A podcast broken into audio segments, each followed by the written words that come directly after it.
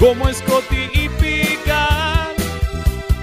Lejos quedó la academia, voy camino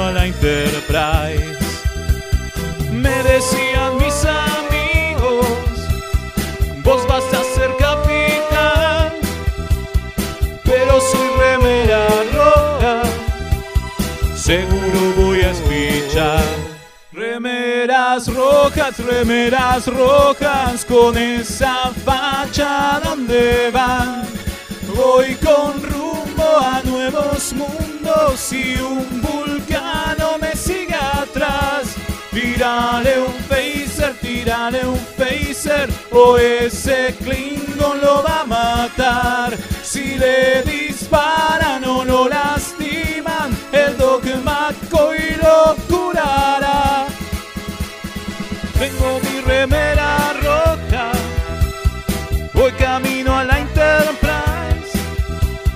La misión es peligrosa, ya me empieza a no gustar. No, no, no, no, no, no. Al final me dio cagazo y no fui a explorar. Me quedé haciendo radio y mandé a Kirk a cagar.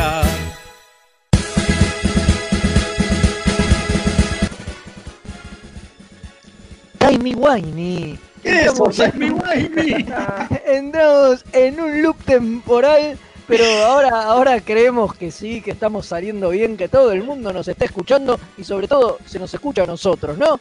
Bueno, como decía, vamos a empezar de vuelta. Hoy es lunes, son pasadas las 9 de la noche y es hora de una nueva emisión de Remeras Rojas. Así que como hoy me toca capitanear a mí, voy a Todo pasar tu a- culpa. Es todo mi culpa, por supuesto, no podía salir nada bien y fue lo que pasó. Así que voy a pasar a presentar a la tripulación que me acompaña. Hoy en día ya los escucharon por ahí, está a mi derecha el señor Leonardo Rubio. ¿Cómo le va? ¿Cómo le va, capitán designado? Tiene un quilombo temporal. Sí, hubo unos problemas temporales, un loop ahí, no sé, un déjà vu, podemos decir. Vaya Oh. uno a saber, ¿no? Todo junto. Eh, también me acompaña el señor Mael. ¿Cómo le va? Acá estoy de nuevo, sí, señor. Muy bueno, muy bueno. Y como dije antes, y lo repito ahora, ¿no? Eh, también está, como ya es costumbre en esta cuarentena, la alférez Kim. ¿Cómo andamos por ahí? Bien, bien acá en repetición.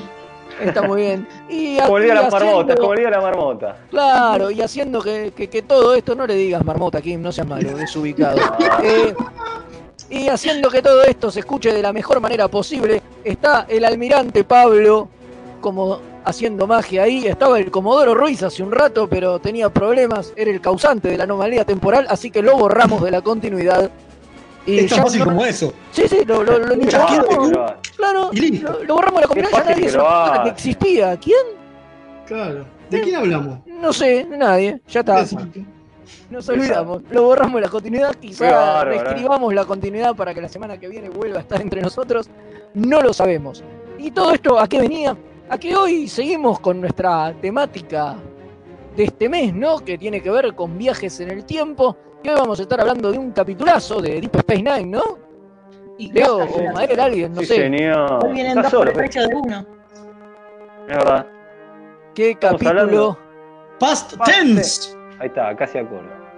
Ahí está, así me gusta. Qué bueno, qué bueno. Ahora en un ratito vamos a estar hablando de eso. Y además, y además, Sí, llegamos. volvió una de las secciones que a mí más me gustan, que es los viajes que no fueron, ¿no? Esa Me donde repasamos proyectos fallidos. Y hoy vamos a estar hablando de Star Trek Federation, ese proyecto que quiso llevar adelante Brian Singer con El un par de amigos. Brian Singer. Exactamente, Brian Singer con un par de amigos. Y bueno, nada, vamos a estar hablando de eso que, O- que no claro, fue. de, proye- de proyecto ese o de Star Trek Discovery tercera temporada, porque era muy parecido. Eh, vamos- ya cuando lleguemos va- va- vamos, vamos a hablar un poco, un poco de eso. Parece que Alex Kurtzman y compañía choricearon un poco ahí. Pero bueno, antes de meternos de lleno con todo esto, eh, tenemos de nuevo, nuevamente, Star Trek en el aire, en la televisión. Bueno, en realidad no, hay que buscarlo de manera ilegal, pero Sí, digamos que en Estados Unidos, por lo menos, eh, se está pasando la serie nueva, Lower Decks, y vimos el último capítulo y podemos hablar un- unos minutitos del mismo. Pero antes de eso vamos a abrir frecuencias, ¿no es así, don Mael? ¿Le dice a la gente a dónde nos pueden dejar sus mensajes? ¿Estás seguro? Bueno, yo le digo, no hay drama. Eh, nos pueden dejar sus mensajes a nuestro WhatsApp, obviamente. Ahí pueden escribirnos todo lo que quieran, todo lo que, no sé, les salga de su estómago. Pueden mandarlo al 54 911 44 77 32 20.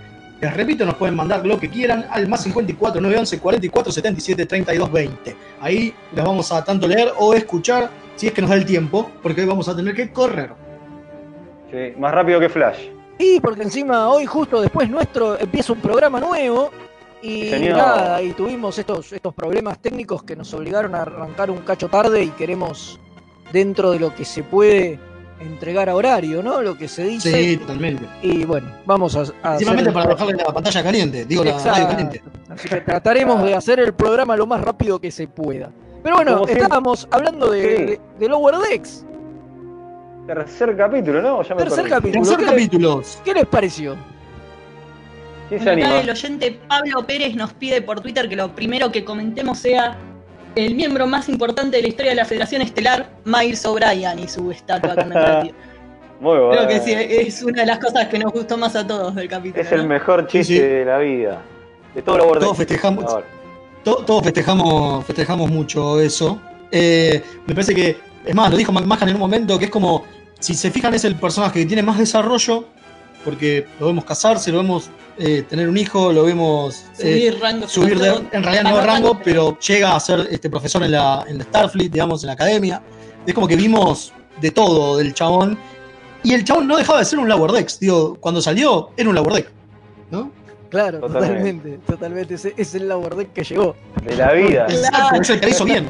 Claro, a full, a full. Pero bueno, no, a mí me viene gustando la serie. La verdad que no tengo demasiadas eh, quejas al respecto. Por ahí la única queja que tengo, pe- pero tiene que ver con el formato, eh, y es un poco lo que les comentaba antes, fue fuera del aire, es que no me genera como una necesidad o un cebamiento, ¿no? De ir corriendo a verlo. de ir corriendo a ver los capítulos y los puedo ver 3-4 días después que sale, tranca, lo miro, lo recontra disfruto, me cago de la risa, pero no, no es una serie que me tenga hiper enganchado, pero digo, tampoco todavía tiene elementos como para que pase eso, ¿no? Como para que te para que te enganches, ¿no? No sé si más adelante lo incor- los incorporará o no.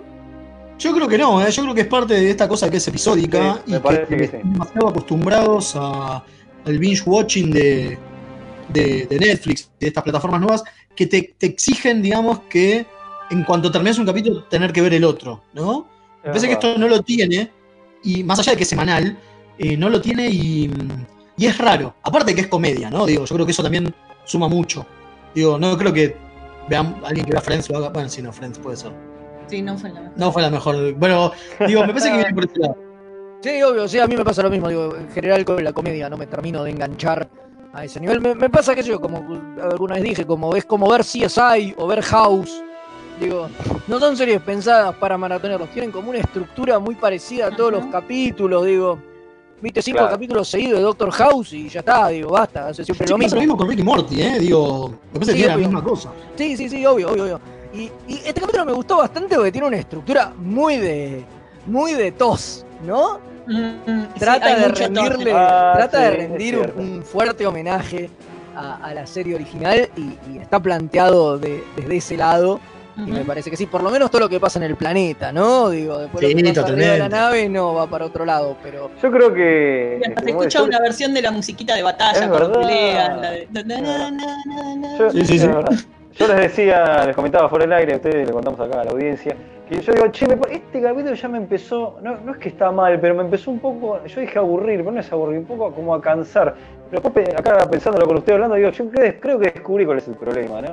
Que ya el personaje principal, o sea, que no me acuerdo el nombre, eh, Mariner. eh, Mariner, ya no la soporto, pero bueno, eso no- en realidad no está mal. Pero me parece que es, si te fijas, es la misma relación, que era lo que yo acá le hablaba con Kim, es la misma relación que tienen Ricky Morty. Digo, Sí, es Morty. Es un Sí, tipo pero buenazo, de de acá a que, quiere seguir, que quiere seguir por- con las reglas, digo, acá lo demuestra. Y Martin es todo lo contrario. Digo, lo demuestra en la primera escena antes de los créditos, ¿no? Sí, la forma Claro. en que le dicen nerd y lo tira a un costado cuando está tocando el violín, que es muy comentario Rick. eso, ¿no? Totalmente, faltaba eructar nada más, ¿no? Es verdad, es verdad. es muy Totalmente, pero sí, sí, va, va por ese lado. Me Digo. parece que tiene que moverse. Si no se mueve y termina siendo un Ricky Morty Star Trek, vamos a estar complicados. Igual eh, este capítulo interactúa más con el primer oficial que con Boimler. Sí, sí. Eh, pero, eh, tiene un poco esa cosa que justo mal decía el capítulo pasado de que es un poco molesta la mina con esta cosa de que sabe todo y Sí, es la mejor en todo y, que ya. ahora le- lo puede cagar a palo si quiere al primer oficial de repente. Hasta es mejor que. Está bien, en esta, como que trataron de mostrar que no, que el primer oficial le puso los puntos y lo paró. Pero el primer oficial queda como medio un tarado igual. Si bien al final Sí. se redime un poco, sigue pareciendo como un medio idiota en comparación con ella, entonces es como esta cosa de que ella parezca que siempre tiene la razón, ¿no? Que si te fijas es Rick. Sí. Rick, a pesar de que de todo lo horrible que es de- como persona, termina sabiendo todo. Sí, Es siempre el capítulo le da la razón a Rick siempre y acá están haciendo medio eso con ella, me parece. A mí lo que me parece que le falta a la serie es profundidad al resto de los personajes. Como que de la única que conocemos cosas justamente es de Mariner. Pero de Boimler no sabemos un carajo. O sea, a ver, tiene una personalidad recontra definida, es un tipo recto que se rige por las reglas, pero ¿sabemos algo o no? Bueno, Problemas de hablar madres tiene, parece. Con, Sí, por lo que vimos esta por vez. las canciones que hace, parece que tiene una fijación materna. con la madre, sí, pero digo, y, con los otros dos peor todavía, no sabemos absolutamente nada. O sea, digo, me parece que... tercer capítulo de tres capítulos de 20 minutos. De es 20 como- minutos. Y sí, pero, pero viene demasiado lento igual, me parece, el desarrollo de personajes. Era como muy focalizado el otro. Digo, que yo pienso justamente Ricky Morty. Y en, do- en dos capítulos ya medio que teníamos a toda la familia definida. Sí, totalmente. Es verdad. Pero entonces las sabíamos algo de todos. A todos los definías, con, lo podés definir con dos frases a todos los personajes de Ricky Martin. Y me parece que acá nos dieron ya lo suficiente como para definir a la capitana, a Rutherford, a Tendi, a Boimler y a Marinir. Los podemos definir con dos frases también. O sea, él es el tipo recto de las reglas. La otra es la que sabe todo y aprende por hacer. Eh, Tendi es súper cute y bonita y le apasiona la ciencia y lo que hace. Y quiere aprender y es la novata. Rutherford eh, está enamorado de su trabajo a nivel nerd de Star Trek y, y quiere entablar una relación con ella y está tratando con sus problemas cyborg, de adaptarse a ser cyborg. Me parece que tenemos lineamientos para cada uno de los personajes. No los exploramos mucho todavía, pero de nuevo, no hay que darle más tiempo. Sí, sí, duda. Totalmente. Esperemos que, que avance. Y bueno, y creo que estamos, ¿no? Como para Sí, ir a- estamos porque se nos pasó el publicar el viernes de Lower Decks, así que mil disculpas que no tuvieron nuestro espacio normal de hacer este spoilers y demás y charlar entre No nosotros. tenemos comentarios, claro. La verdad que no tenemos comentarios sobre eso, porque bueno, se nos pasó. Pero vamos ya mismo, si le parece, capitán, al capítulo de la semana, sin tanda, sin nada. Así que bueno, damos un poquito de tiempo. y vamos, ahí nomás. Así nos mandamos de lleno. Ahí está. A ver, almirante.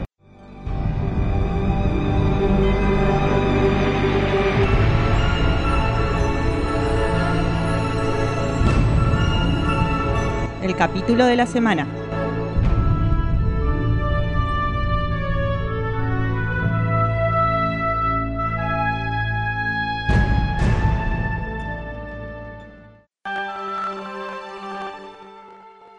Y acá rápidamente hemos regresado, ya tratando de ponernos a ritmo, ¿no? Con los tiempos y tratar de que el programa salga lo más rápido que se pueda. Estamos con el capítulo de la semana. Seguimos con nuestra temática de viajes en el tiempo que dimos en llamar como Leo.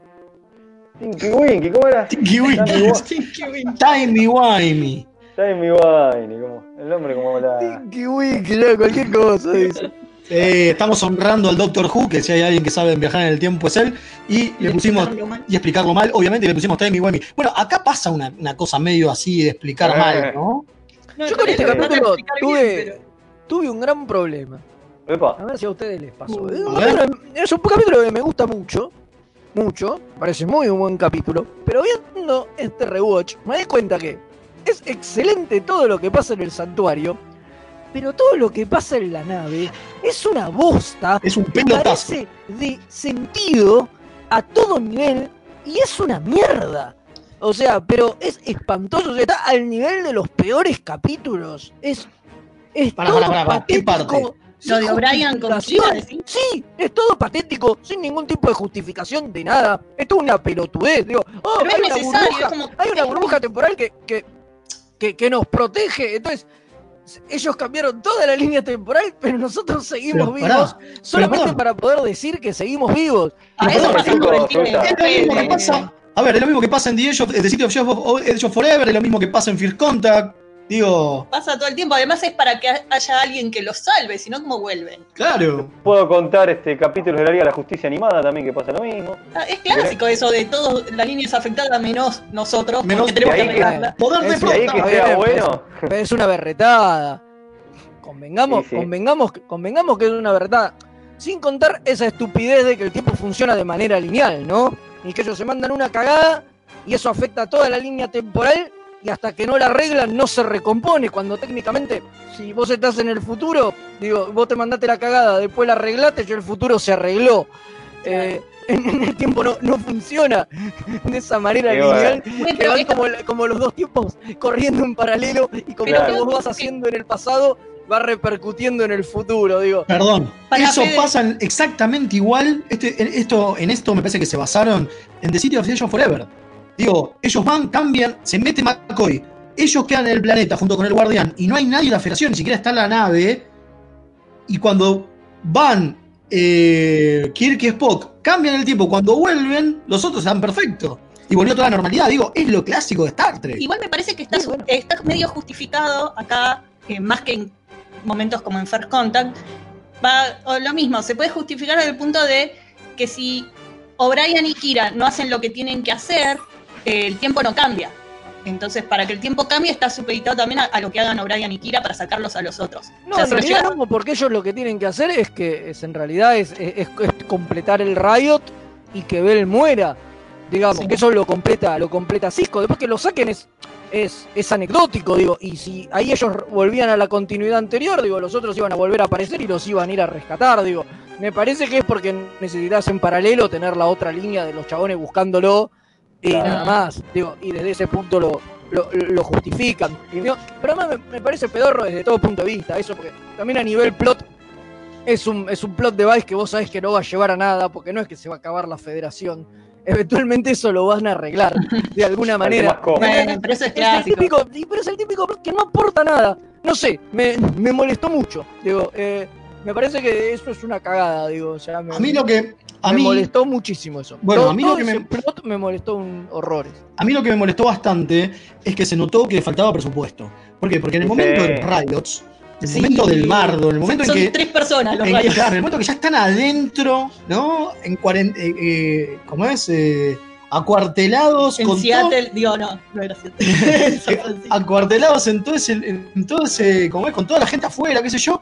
Cuando llega Yatsia co- y se lo lleva a, a, a- a Julian, es como que no hay nada, van Ah, por la calle solos. Esa escena es súper eh, innecesaria. Claro. Cuando se lo lleva a Julian, solo para mostrarlo al chabón este, al que era el enanito de TOS. Claro. Solo para eso servía esa escena, porque ¿para qué hacía Obvio. falta esa- ese viaje de Yatsia con Eh, Julian a buscar el comunicador? Es que ese iba a ser Iggy Pop originalmente. Iba a ser. Iggy Pop, Este fue el primer, esta fue la primera vez que, que Ir Steven Bear escribe un cameo para Iggy Pop y no puede venir, eh, los caga y lo termina haciendo eh, Clint Howard, creo que es el actor. Exactamente, Clint Eh, Howard. Clint Howard termina, termina reemplazándolo. Y bueno, nada. eso. Bueno, pero lo, lo- lo- lo reemplaza y no queda Che, pero vamos a contar de quién la iba el capítulo, Este- la gente se acuerda. todo- Ah, a esta altura creo que todo el mundo se, se Sí. acuerda, pero básicamente eh, Cisco, Dax y, y Bashir bajan a la Tierra para una, para una misión y, y terminan en el pasado, en el año 2024, ¿no? Acá hace muy poquito. Dentro de eh, muy poco, maestro. dentro de muy, dentro de muy poco. Y bueno, nada. Y ahí hay unos guetos donde meten a los gente que no tiene trabajo, a los que tienen problemas mentales, a los que están medio fuera del sistema, digamos que cada vez son más, porque empieza, hay, hay, hay una gran ola de desocupación en Estados Unidos y demás, y los meten en esta especie de guetos y los dejan a la buena de Dios. Entonces, Ahora mismo, básicamente. se arma, se arma un motín y hay una revuelta y el tipo que iba a organizar esta revuelta muere poco antes eh, apuñalado, apuñalado por un tipo tratando de salvar a Cisco exactamente. No, en realidad lo que dicen es que el chabón va a morir salvando una situación de rehenes y que el tipo se convierte en un mártir de la causa y se generan riots y todo el cambio social por la muerte de este chabón que se muere salvando gente. Entonces, el hecho de que se haya muerto antes, Salvándolo a Cisco. salvándolo a Cisco, cambia toda la línea temporal. Claro, y Cisco se hace pasar por él eh, cuando se genera el riot y la situación está de rehenes, Cisco toma su lugar. Así que con toda la situación de George Floyd en Estados Unidos, ver este capítulo de nuevo en este contexto, encima es en el 2024 que están, es como... Sí, sí, además dice que todo esto empieza en el 2020, que es cuando todo Sí. colisiona y demás. Bueno, lo- lo acá hay algo que lo más loco de esto es que si bien le están pegando al 2020, ¿no? Y que la muerte eh, en manos de la policía de un negro eh, haga que todo se vaya al recarajo y la gente cambie, ¿no? Digo, que, que haya un cambio social importante, que ya es un montón, ¿no? Aparte de eso, mientras estaban filmando este capítulo, en eh, Los Angeles Times había, eh, salió una nota del gobernador que quería hacer que la gente pobre y sin casa de la ciudad se mude a lugares que estuvieran este, enrejados, como para separarlos del resto de Los Ángeles. O sea, básicamente esto. Básicamente, Terrible. los- los- el santuario, ¿entendés? Y Alexander sí, cuando, cuando estaban filmando esto, decía, no lo puedo creer. Estamos otra vez, Star Trek está hablando del hoy a través de la ciencia ficción. Y lo peor de todo fue que no fue muy bien recibido este capítulo. Digo, a los fans No, les re de hecho- gustó, Sí, pero, de hecho, esper- esperaban más recibimiento de los medios y todo. Pero nada. Lo loco es que en el mismo momento estaba pasando algo parecido. Obviamente, digo, eh, el, el gobernador de Los Ángeles no pasó esto, no, no llegó a pasarlo, pero digo, quería hacerlo, ¿entendés? Sí, quería hacer un sanctuary. Era Para todos los que se quejan de que Discovery mete mucha política y bla, bla, bla, bueno, a Steven eh, a ir a ver, le, justamente le criticaron, ay, esto mete mucha política y es muy preachy, ¿no? Sí. O sea, eh, muy como, que bajaba línea. muy, bajan demasiado línea y encima no cuentan el otro lado de la historia. ¿Qué y, otro lado, y dice, y decía, ¿qué otro lado tengo que contar? O sea, ¿cuál otro lado puede haber? Hay gente que está muerta de hambre Encerrado en un gueto. encerrada en un gueto. ¿Qué otro lado puede haber en la discusión? No entiendo, decía el tipo. Y la verdad No, que no, sí. incre- Increíble. Bueno, al- algo interesante que decía eh, también Hubert Wolf eh, con respecto a este capítulo es que él quería mostrar un poco el tema de que de cómo la tratan a Dax y cómo los tratan Mm. a Cisco y a Sí. Bashir, ¿no? Como siendo una mujer blanca, agarran y le preguntan, uy, te robaron, qué sé yo, y se la llevan y a los otros dos, que son un negro y un, y un árabe, los levantan y dicen, ustedes, indigentes, durmiendo en la calle, vamos para adentro y terminan en encima el gueto, quieran o no. Están, están vestidos igual, o sea, los, eh, uniforme, los tres, y la diferencia es tremenda, ¿no? Es que Dax está vestido de otra manera, los otros. No, no, Está bien que a los otros los encuentra la policía y a ella la encuentra un tipo de clase alta, pero sí, calculamos que si la policía lo hubiera encontrado ella, no, por ahí no era la misma reacción. Sí, el tipo hace un comentario igual, menos mal que no te encontró la policía, porque si estabas te iba a Sí, llevar no, al gueto, pero bla, igual la idea era, era mostrar como esa dicotomía. Hablando,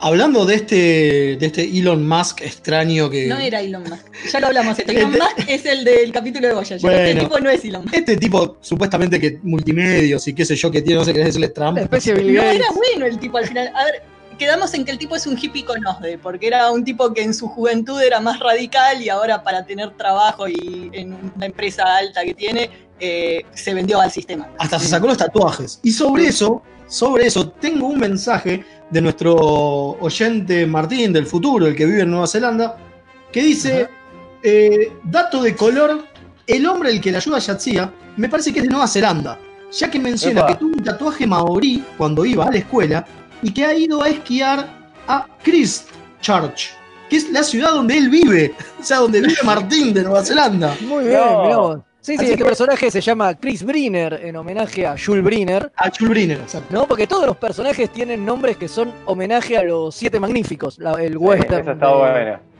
de Sí, que de- casualmente es el capítulo, es como se llama el capítulo, Los Magníficos Ferengi, que hace referencia a lo mismo y es donde finalmente aparece Iggy Pop. Iggy Pop, tal cual. Claro. Y bueno, y otro, otro, otro dato de colores, cuando hablábamos recién de que lo apuñalaban al amigo Gabriel Bell y todo eso, el actor que interpreta a Gabriel Bell, que es John Langdell Bennett, es el, era el doble de riesgo en muchas escenas de Avery Brooks. Entonces, Ah. por una vez lo reemplazó al revés y fue Avery Brooks el que tomó el papel de, de- Muy de bueno. Bennett y no, y no al revés. Además, Bennett ya es un karma. Esto es la segunda vez en la tercera temporada de, de DC9 que lo matan y lo reemplaza un protagonista. porque él en House of Quark, que es un capítulo un poco anterior, era Cossack, el líder de, de la casa, Claro. al que apuñalan y Quark reemplaza. Maravilloso. Entonces, bueno, es un karma que, que- que- que- que tenía el tipo. La segunda parte de este, de este por el episodio doble la dirigió Jonathan Frakes. Sí. Y fue la última, la última dirección de Frakes en DC9, porque después de acá se pasó a First Contact.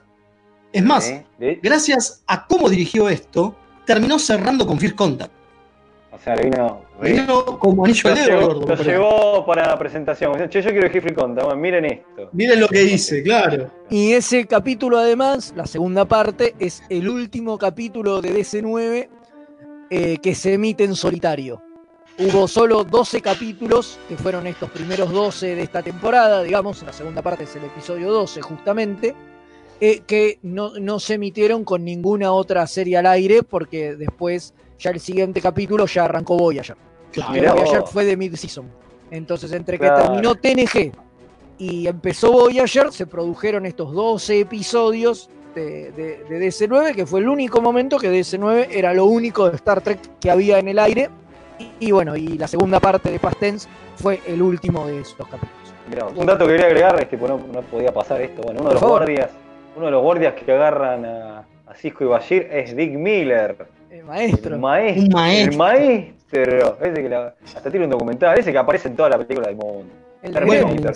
El de Gremlins. Claro. El loco de Gremlins. Una de las cosas copadas de esto es que en un momento eh, se ponen a discutir, ¿vieron? Se ponen a discutir sobre eh, béisbol, ¿no? Y que eh, uno habla de los Yankees de Nueva York y el otro habla de los London Kings. Sí. Bueno, eso es una referencia también a eh, el capítulo de Beat Goodbye de TNG, donde se habla de los London Kings. O sea, se habla del mismo equipo. Mirá. Es genial. Genial, genial. Sí, Adivinen quién está en The Big Goodbye. Dick Miller. No. Claro, también aparece. Espectacular, espectacular. Y ya que estamos con el béisbol, otro dato de color, y ya con esto creo que cerramos, salvo que alguno tenga algo más que agregar, No, no. es que cuando Cisco se mete en la pelea, digamos, en el Riot, que se le tira encima a un tipo, a uno de los guardias, ¿no? Y lo inmoviliza. Y eh, el otro tipo, BC, le pregunta, che, ¿jugás al fútbol? ¿Qué sé yo? Él le dice, no, al béisbol. Le dice, uy, no me hubiera gustado estar ahí, ser el. ¿Cómo mierda es que se llama? El, el que está ahí, el, catcher. Es eh, ser, ser el catcher con una. Cuando, en la base, cuando vos te barres o una cosa por el estilo. Y esto es por una técnica que se usaba en la época, eh, donde los tipos se llevaban puestos a, a- a los catchers para, para poder pasar, digamos. Ah, era directamente como claro.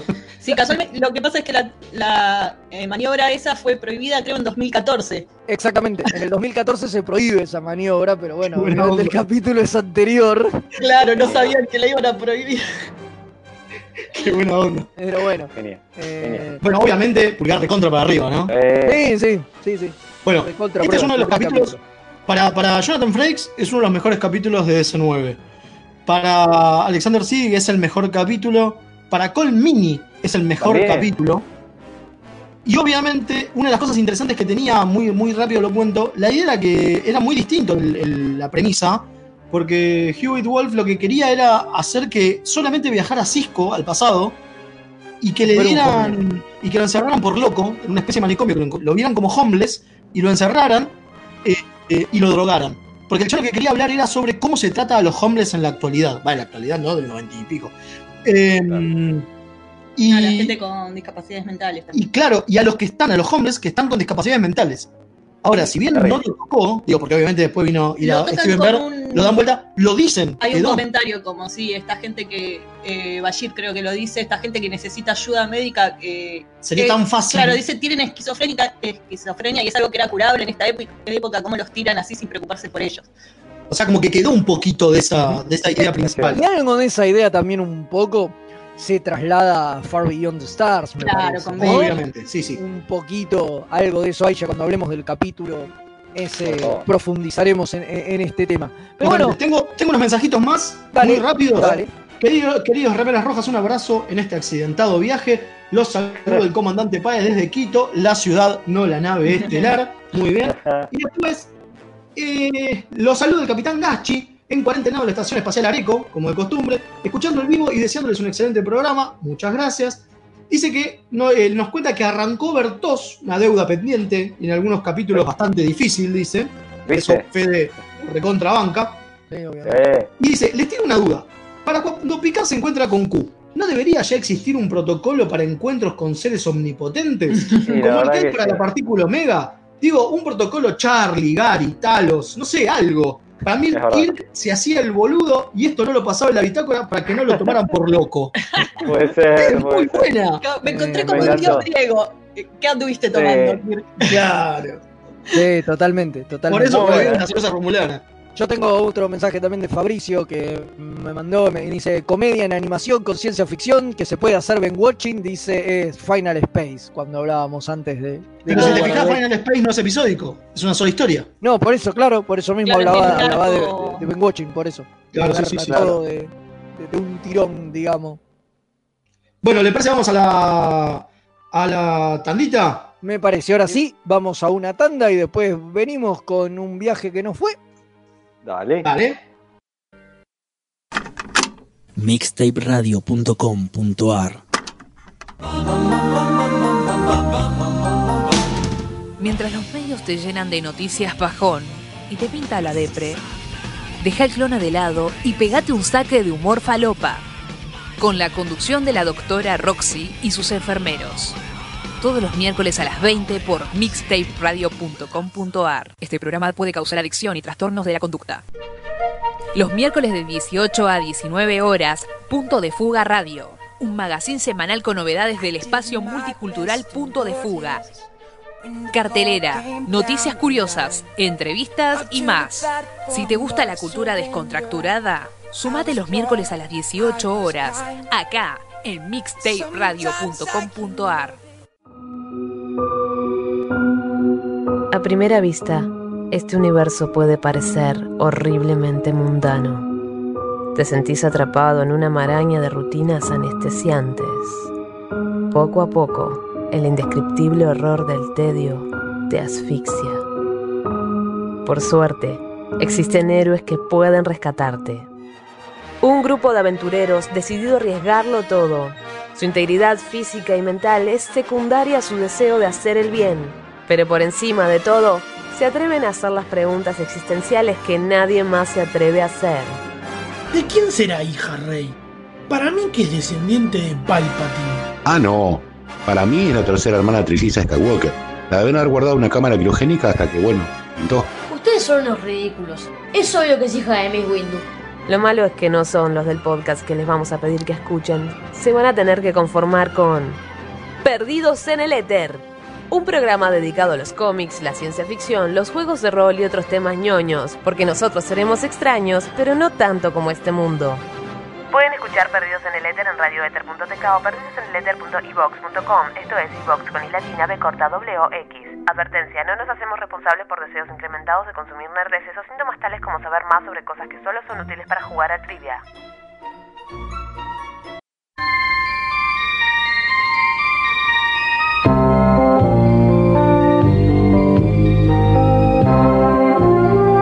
Originalmente el episodio Day of the Dove de TOS iba a ser la segunda aparición del comandante Core que interpretaba a John Colicos, pero no pudo hacerlo por estar filmando una película con Genevieve Bujold.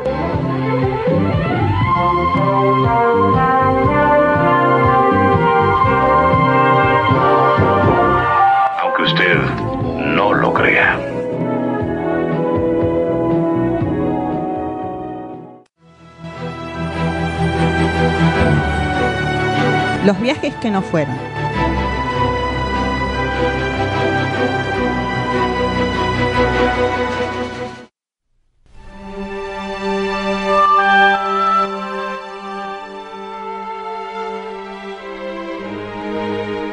Y ahora sí, estamos de regreso, nuevamente, para hablar de...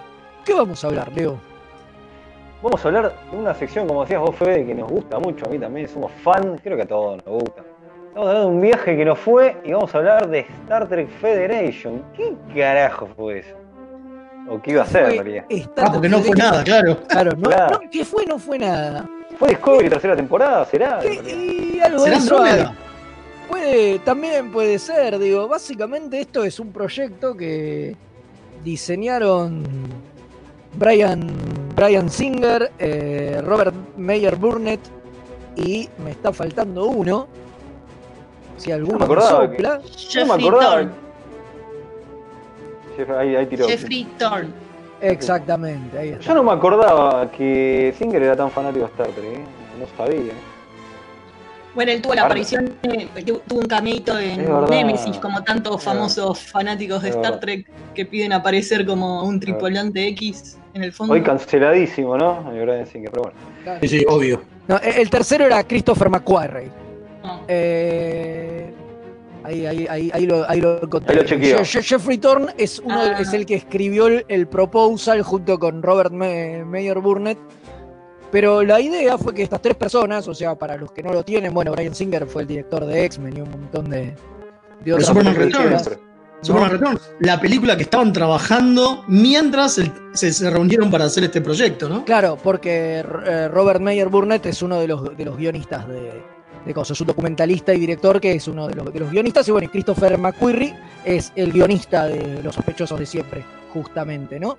Eh, y O sea, de gente hecho, que sabe un poco, ¿no? De escribir. sí, obviamente, de hecho después eh, este mismo tándem de personas eh, fueron los que hicieron Operación Valkyria con Tom Cruise, un poco después. También. O sea, Estaba que, bueno, nada, estos se juntaron a comer sushi y a delirar. Y había terminado ya Enterprise, había salido del aire y no había nada de Star Trek. Y como los tres son muy fans, ¿no? De la franquicia, dijeron, che, ¿y si le mandamos a, a Paramount o a, o a CBS en realidad una, una propuesta? Dice, estos tienen, tienen que volver a hacer algo, algo con, con, con Star Trek, porque al mismo tiempo se había caído también eh, la película Beginning, ¿no? De una que ya vamos a hablar en esta misma sección en algún momento. Y, y entonces no había nada, nada de nada. Bueno, de hecho pasaron varios años sin haber nada de nada. Sí, Pero- claro. Hasta que no vino Gigi. Exacto. Entonces dicen, bueno, y dale, vamos a laburar en esto. Y ahí, y ahí es donde entra en escena el amigo, el, el amigo Thorne, ¿no? Y se suma a, a Burnett para escribir un- una propuesta. Eh, Thorne ya había escrito varias cosas para Star Trek y había laburado en, en un cómic eh, con, con Burnett.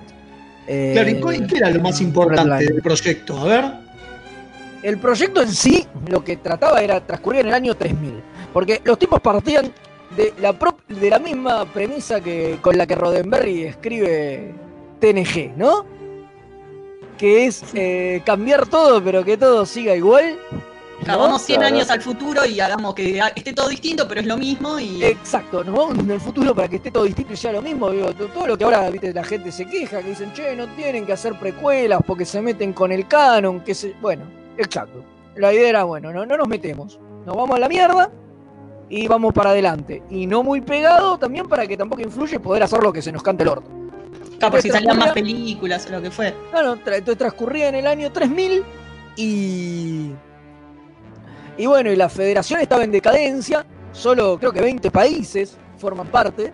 Planetas. 20 planetas, no países, Bueno, perdón, ¿no? Es lo Eh, mismo. pero, digo, o sea, lo- eh, Vul- Vulcano se reunificó con Rómulo, se dio la reunificación al final. Eh, Y se Bayor- fueron. y se fueron, obviamente. Bayor se fue, o sea, te dan a entender como que en algún momento llegó a integrar parte de la y se fue. Y, la- y los, vi- los villanos, entre comillas, digo, la potencia real, son los Ferengi, porque el universo se volcó al capitalismo. No. Sí, qué triste. Y, y los Ferengi son como los que dominan y, y tienen ahí como incluso tienen Bayor como una especie de, de recreo turístico donde va la gente en visitas religiosas, ¿entendés? Como cuando te mandan a... Sí, y, lo Ay. mejor que, y que tienen un montón de marketing y todo el marketing lo manejan ellos. Los Exacto, claro, Sí. bueno, y, y los Klingon y los Cardassianos como que bajaron el nivel de agresividad y son mucho más trancas. Si Sí, bien la idea era, era que los Klingon fueran, fueran los enemigos eh, a partir de, después de los primeros episodios que presentaban a unos, a unos villanos nuevos conocidos como The Scourge. Una Sí, que raza nueva. trillado, ¿no? Es como necesitamos ins- inserte nombre de villano aquí y de Scorch Oh, suena no. re a grupo de villanos. Vas a acordar también una premisa que, que, este, te tiene un momento unos este, de, de Star Wars que inventan una raza que aparece para darle otra amenaza distinta. Bueno, es lo mismo. Para No, no, po- es que hay muchas similitudes con, con Discovery, ¿no? Si uno empieza a mirar, a hilar fino en este. La tercera temporada, ¿no? Lo que En, sería este, la- en, en esta presentación, que bueno, que antes de meternos de lleno, ¿no? Vamos a cerrar un poco el cuentito. eh, vamos Sí, a lo de contar la que. Está interesante lo que dicen de la federación, que es como que tenían una idea más como eh, la caída del Imperio Romano, de que se expandieron tanto y cayeron tanto en la complacencia de los grosos que eran que se empezaron a destruir desde adentro, como que se empezaron a caer a pedazos. Y el hecho de que vivir todo el tiempo en una utopía te hace complaciente y que ya no busques ya no buscaban tanto mejorarse a sí mismos, se empezaron a poner cómodos en la utopía en la que vivían y ya no estaban explorando, habían dejado la exploración, solo colonizaban planetas. Eh, Entonces como que ahí empieza la caída de la federación. Está interesante el planteo, que no es por una cuestión política o que se vuelven xenófobos o qué sé yo, es que se vuelven chanchos porque se miran ombligo todo el día. Es como los humanos en Wally. Claro.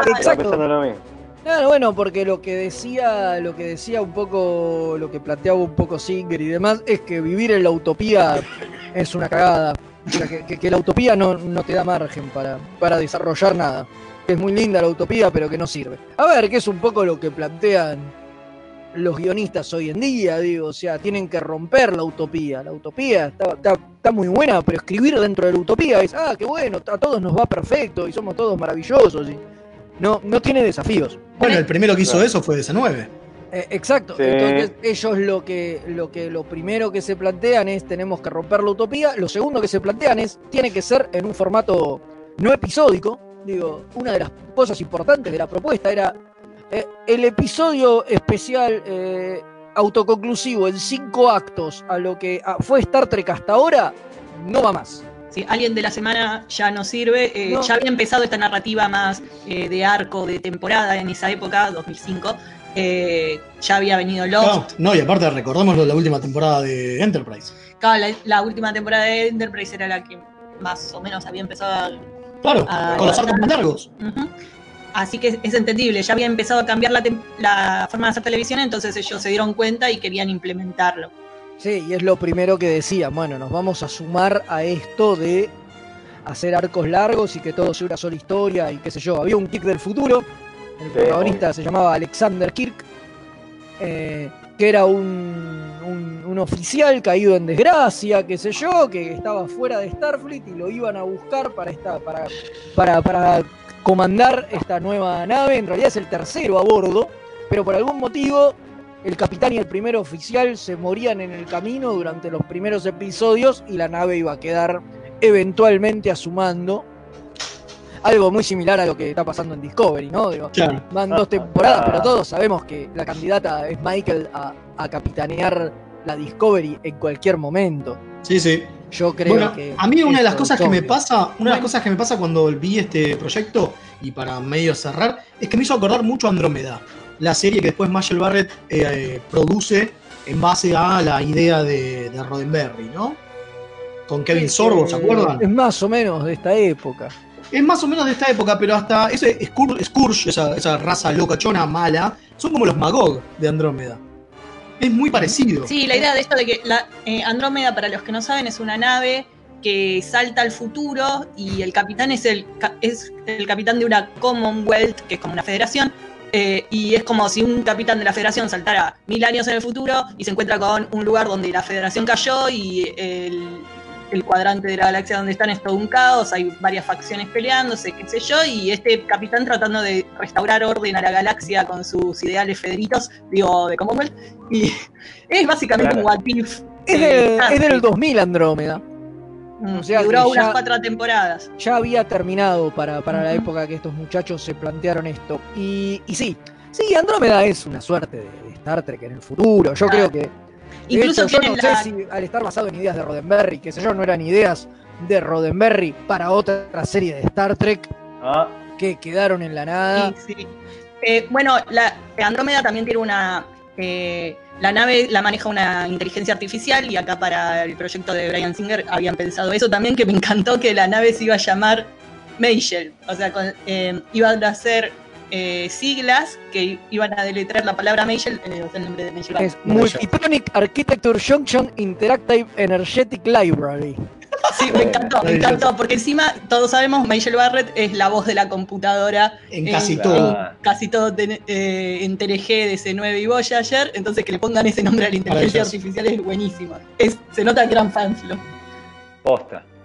Exacto. Bueno, la cuestión es que otra vez apareció Gigi y cuando los muchachos le presentan esto, le, le presentan la- eh, ni siquiera, o sea, cuando los dos guionistas, eh, o sea, que eran, como dijimos recién, eh, eh, Thorne y Burnett, terminan esta presentación de veintipico de páginas, donde estaba todo el pitch y toda la cosa, se la dan a, a y a Singer para que ellos la revisen, porque esa era la idea, que ellos de ahí iban a ver si iban a dar el ok, qué sé yo.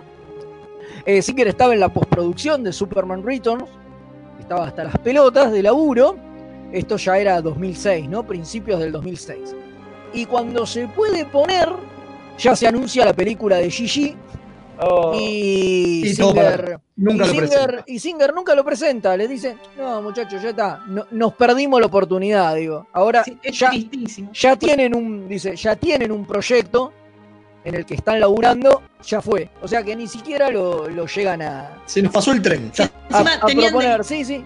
tenían exacto. delineados los cuatro primeros capítulos y todos los personajes de la tripulación, que era interesantísima la tripulación que tenían pensada. Así que una lástima todo ese laburo desperdiciado. una Sí, y además todo lo que hubieran podido aportar estos otros dos tipos que, que no llegaron ni a leerlo, ¿entendés? Digo, esto, muchas de estas ideas las deben haber tirado entre, entre los tres cuando estaban en la mesa, Pero la posta es que en el papel, eh, lo que llegó al papel nunca fue, nunca fue retocado ni, ni revisado por, por Singer y, y McQuarrie, ¿no? Que ellos iban a aportar. De hecho, creo que McQuarrie la idea era que él iba a escribir el primer, el episodio piloto y lo iba a dirigir Singer como hicieron con Doctor House. Claro, obvio, obviamente. O Bueno, sea, lo cual hubiera interesantísimo, sido un despelote. interesantísimo proyecto, quizá lo veamos en Discovery tercera temporada. Eh, mucho, mucho hay, ¿eh? Para mí se chorea mucho eh, el fin de la utopía. La... Vamos a ver, vamos a ver. no- vamos a ver. Vamos, a- vamos a ver, ¿no? Hay que esperar. Hay que esperar. Bueno, lo que no puedo esperar es que tenemos que ir rápido a las efemérides, porque Dale. después de esto, como dijimos, creo que en, la- en el tiempo pasado, después de nosotros ahora viene un nuevo programa en Mixtape Radio, que se llama La Orquídea Negra de Madame Tolab, así que eh, quédense a escucharlo después, pero banquen un ratito porque vienen las efemérides y después de eso, eh, un nuevo programa en Mixtape Radio. Así que vamos, ¿te parece? Dale, bueno, vamos a las efemérides.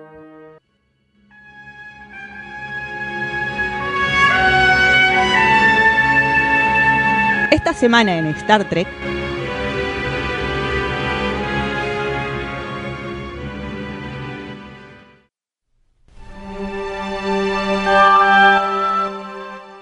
Y ahí estamos otra vez, rápidamente.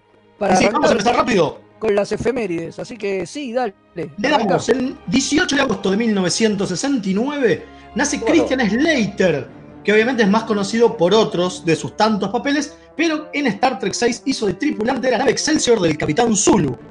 Mirá, Sí, mira, qué interesante. En 1992 se filman las primeras escenas de Emisario, el primer episodio de DC9 con los actores Avery Brooks, Nana Visitor con Mini y Gene Armor, el Bayoran burócrata con el que se pelea Kira. Sí, sí, ahí está. Y empezaba DC9 un día, un 18 de agosto.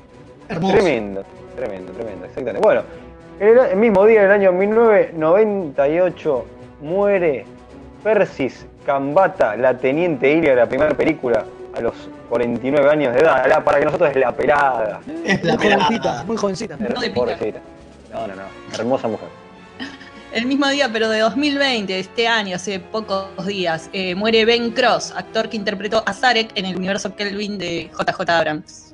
Es verdad. En el universo de. Gigi. El de Gigi, murió hace muy poquito. Bueno, el 19 de agosto pasaron un montón de cosas, pero hace mucho, mucho, mucho, mucho tiempo, en 1921, nace el gran pájaro de la galaxia, o como le decimos nosotros, el tío Jin, el que pensó todo este universo hermoso que cada lunes festejamos haciendo este programa. Sí, es Genial. verdad. Y en 1924 también nació el actor William Marshall, que en Star Trek hizo del Dr. Richard Daystrom. Bueno, que fue mucho más conocido por ser el protagonista de las películas de Exploitation, Blácula o eh, Grita, Blácula, Grita, que nos encantan y por eso siempre los vamos a recordar. Totalmente, un grande, además, el fundador del instituto ese tan importante. Por Sí. Es el. Instituto Atómico, ¿no? Que es donde salía Massinger Z. Este es el de Massinger, claro. El otro Por instituto favor. importante. Bueno, mismo día del año 1928 me pongo de pie porque nace la increíble Diana Mulder, que para, para nosotros será la doctora Pulaski, ídola, genia, el mejor personaje de todo TNG, de la vida, de la vida, de todo Star Trek tomada, pero que, que muchos años antes participó en dos, en dos episodios diferentes, siendo de dos personajes diferentes. Ahora hay una reivindicación de Pulaski, boludo. El otro día Ojo que Pulaski tiene hinchada, ¿eh? Tiene hinchada, No lo. ¿eh? entiendo, no Tiene lo fans, entiendo. tiene fans. Bueno, y ahora el personaje este nuevo de la doctora de, de, de, de Lower Decks está muy inspirado en Pulaski. Es re Eh, Pulaski. Yo tengo una amiga, mi amiga Caro, mi amiga Caro es recontra fanática de Pulaski, así que... El fan club de Pulaski está. Ya le vamos a dedicar un capítulo. Si lo Ya hicimos le vamos a hacer Chaco, especial también. a Pulaski. Sí, sí, Por favor, ya. Eh, bueno, también un 19 de agosto, que es un día bastante lleno. Eh, pero de 1952 nace el amado número uno, y no, no nos referimos al perro, el gran actor y director Jonathan Frakes. Ídolo, el ídolo de Maestro. Leo. El ídolo Ay, de Leo, sí, totalmente. El perro. Eh, en 1977, también un 19 de agosto, nace en una explosión de nerditud que dicen las malas lenguas que se pudo ver hasta la ciudad de Córdoba, el periodista, guionista de cómics, director de cine, escritor de novelas y principalmente nuestro compañero remera roja Federico Velasco. Es verdad, Hace- es verdad. Doy fe. Fácil. La explosión de nerditud. Sí, por supuesto. Me la contaron. Yo no la vi, estaba naciendo, pero sí. Bueno, y eh, nos faltó en 2001 también, el 19 de agosto, nació nuestro primogénito, Gabriel, Ah, nuestro cierto, hijo. Eh, que nació para arruinarle el cumpleaños a Federico. Sí, por supuesto. También. Eh, también. También. Bueno, es un 20 de agosto, un día después, de 1947, unos años antes que, que los míos, nació el actorazo Ray Wise, que en Star Trek trabajó en TNG y en Voyager haciendo dos personajes distintos, pero que para todos siempre será Leland Palmer en Twin Peaks. Sí, Sí, sí, por supuesto, obvio. Obvio. totalmente. 21 de agosto, cambiamos de día, del año 1956, nace Kim Cattrall. Nada, pero, este, vale, la famosa actriz que interpretó a la vulcana Vale- Valeris en Star Trek 6. Sí, sí, sí, genia. Y está en Sex and the City, la amamos. Obvio. Rescate en el barrio chino. Una diosa total. El 23 de agosto de 2005 se funde con las estrellas el actor Brock Peters, que hizo de dos personajes distintos en la saga, el almirante Cartwright, Cartwright, perdón, gracias, Leo me está poseyendo acá por un rato, Ah, ¿viste?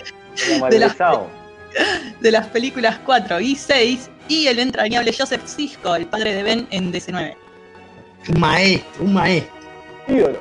Un día después, pero muchos años antes, en 1932, nace el gran actor William Morgan Shepard, que participó de la franquicia siendo de cuatro personajes distintos en TNG, Voyager, la película 6 y en la de 2009. A la y que vieron Babylon 5 es el Soul Hunter. Ah, Tremendo, tremendo. Siempre que pueda tremendo. hacer una referencia a Babylon la voy a hacer, sépanlo. está muy bien. Totalmente, totalmente. Eh, voy yo, cerramos, ¿no? Cierro yo. Sí, cerrás vos. Mismo día, 1974, nace Jennifer Lien, que interpretó a Kes en las primeras temporadas de Voyager hasta que le dieron una patada en el orto porque zafó Kim, no nuestra Kim, sino Kim de Voyager. Así que después Ah, terminó sí, complicada sí, esa muchacha, está, ya hablamos de. Sí, ahora está en presa y todo eso. Una Tremendo. situación compleja. Pero bueno, bueno, esto fue todo por hoy. Ahora los, dejamos, nos vamos, pero los dejamos en compañía de este nuevo programa, La Orquídea Negra de Madame Toulouse, que Bravo. empieza, debuta hoy acá en la familia de Mixtape. Y esperamos antes de eso, que- un bloopercito, ¿eh? Ah, por supuesto, antes de eso hay un bloopercito y ya que estamos, paso el chivo de la última Sí. semana de preventa de mi novela Y. Liniers si queda lejos, o sea que si no la compraron aprovechen últimos días hasta el 31 de agosto. Está Entrele. la, la preventa entrele 500 pesitos, viene firmada con una postal, no sé, Ah, algo más, la vamos, a- alguna de más vamos a Usted, inventar. usted zunga todo. todo, todo, todo. Así que, bueno, no- nuestro nuevo programa, bienvenido y que disculpe, pero bueno, tuvimos dificultades técnicas, por eso entregamos tarde. Y no se olviden de colaborar con un cafecito ahí en Mixtape que nos ayudan a la mudanza de la radio y toda la magia, por favor. Sí, es verdad, bueno, sí, acá me, me chiflan que no dije el editorial, es verdad, es editorial Rapdomantes.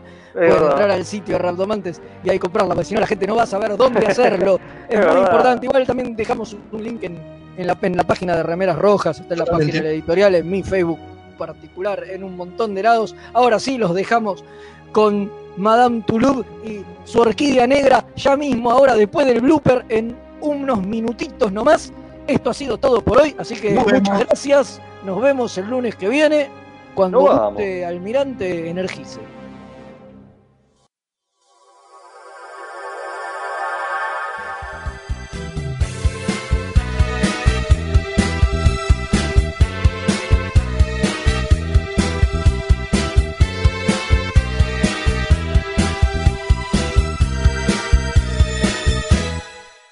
El actor John Delancey, nuestro querido Q, produjo en 2012 un documental sobre los bronies, los fans adultos que tiene la serie animada My Little Pony.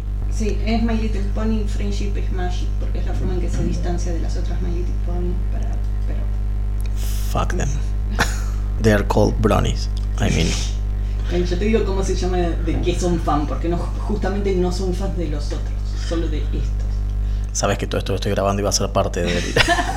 Uy, pero es así, ¿qué crees que te diga? No son fans de los viejos ponis, son fans de los nuevos, que se llaman My Friendship is Magic. ok. Vamos de nuevo.